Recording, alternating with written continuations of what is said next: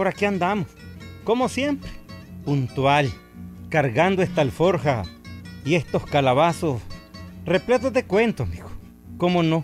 Un saludo a los que están contentos, que la tierra les está dando todo lo que han sembrado. Pero hay que cuidarla. ¿Mm? Solo este planeta tenemos, así dice el Santo Papa, ¿cómo no? Bueno, amigo, vamos a palabrearle el día de hoy este cuentito que les traigo muy bonito. ¿Saben cómo se llama? La deuda de Doña Fidelia. La deuda de Doña Fidelia. Oigan,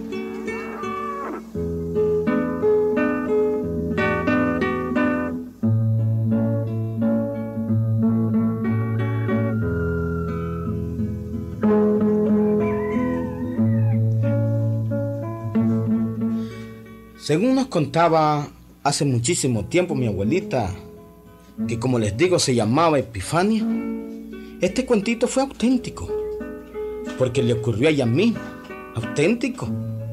Saquen la cuenta que era de apellido Madrigal, pues. Sí, mi abuelita Epifania era de la Segovia, de uno de aquellos lindos pueblos segovianos. Y en su tiempo tenía sus centavitos, tenía haciendas, trapiche, molía caña y hacía rapaduras de dulce y todo. Tendría mi abuelita Epifania unos, digamos, unos 50 años cuando le ocurrió esta historia. Oiga. Pedro, decirle a Juan que vaya a traer los bueyes para la molienda. Ah, ¿Y las carretas, en Epifania? También, que alisten las carretas para cargarlas de dulce. Tenemos compromiso de entregarle a don Joaquín dos carretadas de dulce.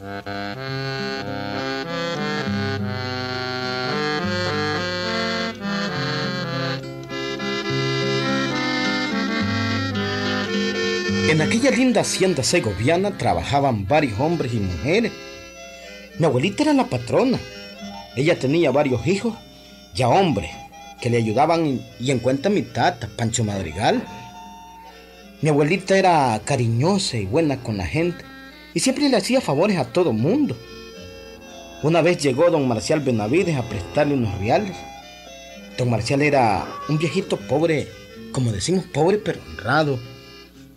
Buenos días, patroncita. ¿Qué tal? Buenos días, don Marcial. ¿Y usted qué tal? Mm, Pues, ¿cómo decirle, patroncita? Aquí, padeciendo de un dolor que me baja por la tablazón del pescuezo, se me detiene en el empeine de la boca del estómago, sigue por el lado del vaso, se pasa por el hígado y termina en la vejiga. Todo eso le duele, don Marcial. Eso y más, patroncita.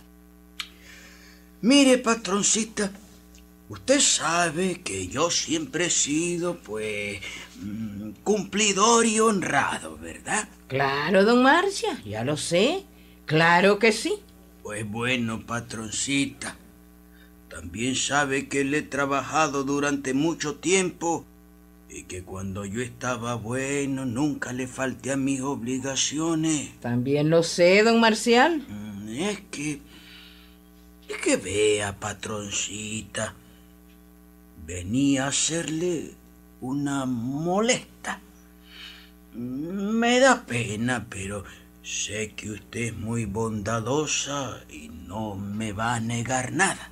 Usted diga, don Marcial, ¿en qué puedo servirlo? Bueno, es que, mm, digamos, em, yo quería, pues, eh, mm, que me facilitara unos, digamos, 80 pesos para ir donde un doctor nuevo que hay en Estelí.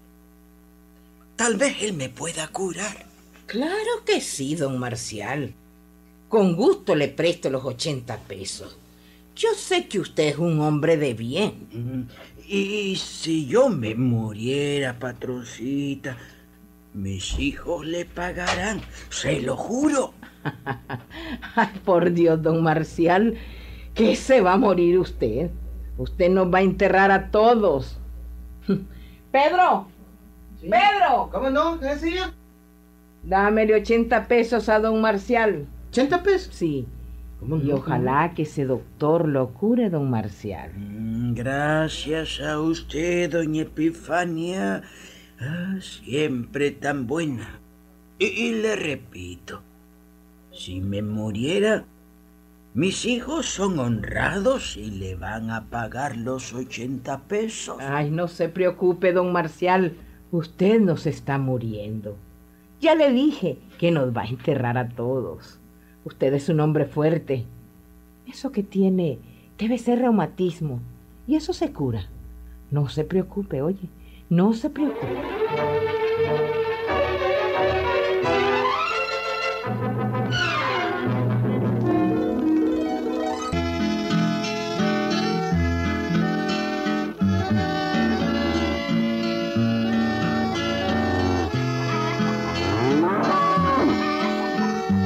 Bueno, mi abuelita Epifania le prestó aquel dinero a don Marcial. Y así empezaron a pasar los días. Uno y otro y otro día. Don Marcial se fue a Estelí a buscar al mentado doctor. El doctor lo examinó y todo. Mi abuela no supo más del asunto. La vida en la finca siguió igual. El trabajo diario de cada día. La vida sosegada del campo y la tranquilidad de la gente que vive con su conciencia limpia.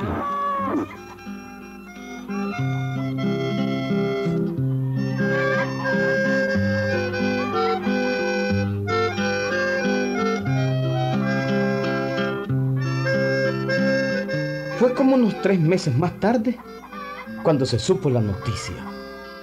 Don Marcial vivía en su ranchito con su familia, digamos como a unos cinco kilómetros de aquella hermosa finca de mi abuela. Y fue Pedro el que le llevó la noticia. Y Epifania, Ah, este. Supo la última. no, ¿qué pasó? ¿Cuál última? Yo no he sabido nada. ¿Hay alguna noticia nueva? Pues. eh, no supo que. que se murió don Marcial. ¿Don Marcial? ¿No, ¿No se curó entonces? No, patroncito, que se va a curar. Le dieron unas medicinas en Estelí, pero cogió cama y no pudo levantar. Ayer lo enterraron. Pobrecito don Marcial. Bueno, la verdad es que cuando llega viejo, en cualquier momento se muere. Así es. Eso decía mi tata. Hombre, y sabe una cosa, patroncito. ¿Qué, hijo? Don Marcial se murió debiéndole a usted los 80 pesos que le prestó. ¿Mm? Con seguridad el pobre va a estar penando por haberse muerto sin pagarle la deuda. No, no, Pedro, no. Yo ya le perdoné a don Marcial esa deuda. No quiero que por culpa mía vaya a estar penando. Pobre don Marcial. Él era muy bueno, muy buena gente. Y yo, de todo corazón, le perdono la No, deuda. no, no, si aunque, aunque usted lo perdone, ¿verdad? Pero él va a seguir penando, jodido, porque el que muere debiendo, el que muere con deudas, es alma en pena. No siempre, Pedro, no siempre. En el caso de don Marcial, no. ¿Por qué? Porque él fue mozo de esta hacienda desde jovencito. Ay, entonces, ¿qué? Aquí mucho lo quisimos. Y él trabajó mucho aquí. Peor la necesidad. Durante años le trabajó a mi papá. Él se tiene recontraganado esos 80 pesos. ¿Y por qué no los había pagado antes Ah, pues? bueno, bueno, bueno. Avísale a los demás mozos que hoy le vamos a rezar un rosario a don Marcial. Un rosario por el descanso de su Ah, alma. está bueno, patroncita. Eso está bueno, mire, está bueno. Porque ya le digo, el que muere con deudas, decía mi abuelo, es alma en pena. Bueno, por sí o por no, hay que rezarle. Hoy le rezaremos un rosario. Reuníme a todos los mozos para que recemos ahora en la tardecita. ¿Cómo no, ¿viste? ¿Cómo no, hombre? Claro que sí, hombre. Ay, que toma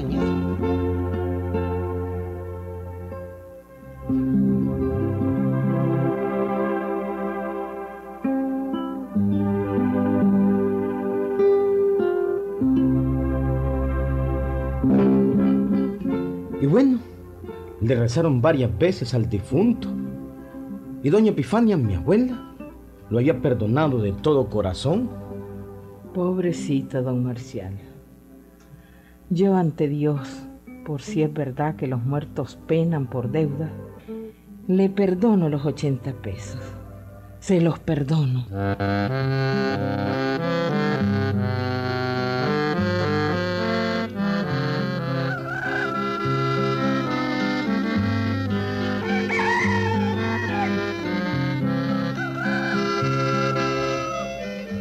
Tiempo fue pasando y pasando. Los campos segovianos vieron llegar el invierno. Los cañales de la hacienda renacieron. Las carretas cruzaron los caminos llevando nuevas cargas de dulce. Y así, sin sentirlo, pasó un año. Sin que nadie se diera cuenta, llegó el 15 de febrero, día en que cumplía un año de muerto don Marcial. Tenía un año de haber muerto y nadie se acordó. Nadie. Aquel día fue como cualquier otro día. En la tardecita, cuando ya el día daba paso a la noche, cuando cayeron las primeras sombras y estaba oscureciendo, mi abuelita Epifania estaba sentada en su mecedor en el corredor, mirando el llano oscuro. Cerca de ella estaba el mozo Pedro, el que siempre le servía. Y en uno de esos momentos de silencio que se producen de repente, en el momento en que ni un pájaro canta, ni un grillo chilla, se oyó aquella voz, la mera voz de don Marcial. Patroncita, ¿le pagaron los 80 pesos? Ay, mamita linda. Oyó esa voz, patroncita. Oyó esa voz. Es la voz de, del difunto Marcial.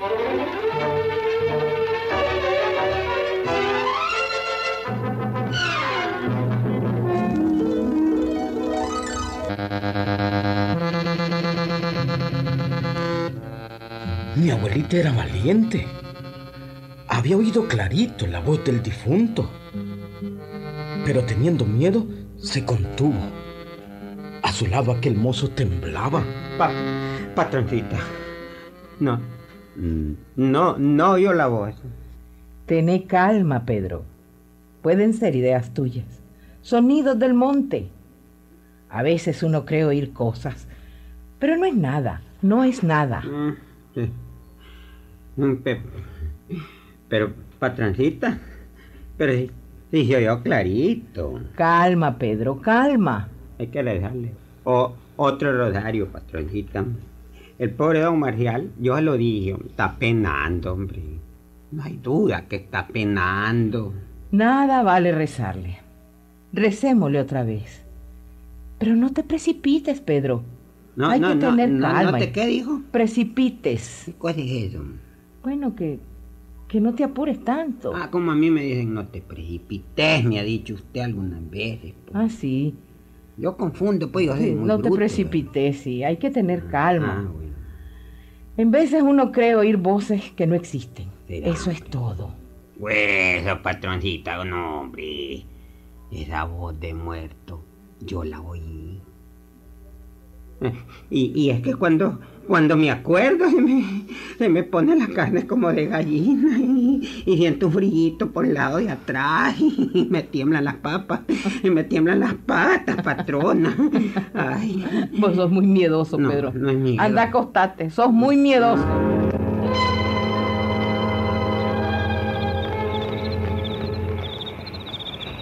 Según contaba mi abuelita, el pobre Pedro no durmió aquella noche con frío de calentura.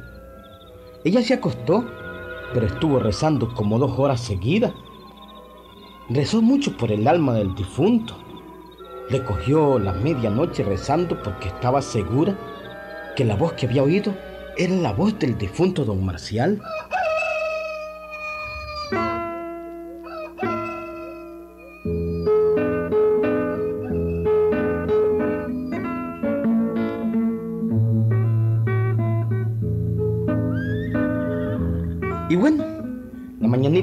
Siguiente amaneció radiante como siempre. El sol alegre de los campos segovianos, los gallos cantando, el ganado mugiendo y los mozos trabajando. Pasó la mañanita y luego, como al mediodía, estaba otra vez mi abuelita sentada en la mecedora en el corredor, cuando se quedó viendo a alguien que venía en medio del llano. Pedro, ¿Mm? ¿quién es aquel que viene allá? Déjeme ver, patroncita. Sí, mira. ver. ¿Y ahí? Y no es ese José Ángel, pues el hijo del difunto Marcial, pues. José Ángel. Sí, hombre. Qué raro. ¿Por qué qué raro, hombre? Sí, porque aquí nunca viene José Ángel. ¿Qué querrá? Bueno, pues yo no sé, patroncita, pero el caso es que es él, ¿verdad? Que él es él. Es José Ángel, el hijo del difunto. Bueno, vamos a ver qué quiere. Vamos a ver qué quiere. Cualquier cosa que necesite, con gusto se la facilito. Otro posible espanto. Mm. No, niño, Ay. vamos a ver qué quiere José Ángel. Bueno.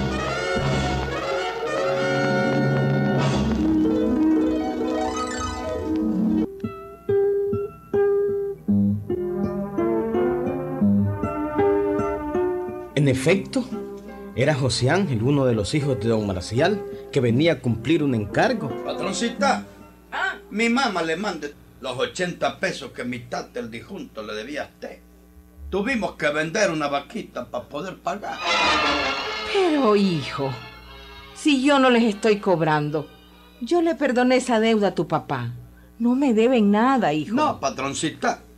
Mi mamá le suplica que agarre los 80 pesos. Mi tata está penando por esta deuda. Afigúrese que ayer nochecita, cuando estaba oscureciendo, Ajá. los otros estábamos comiendo. Cuando todos oímos clarita la voz de mi tata que decía: Páguenme 80 pesos a la patroncita Epifania. Estoy penando. Todos oímos cuando mi tata nos habló. Por eso, mi mamá le suplica que agarre los 80 pesos. Y muchas gracias, niña Epifania. Muchas gracias.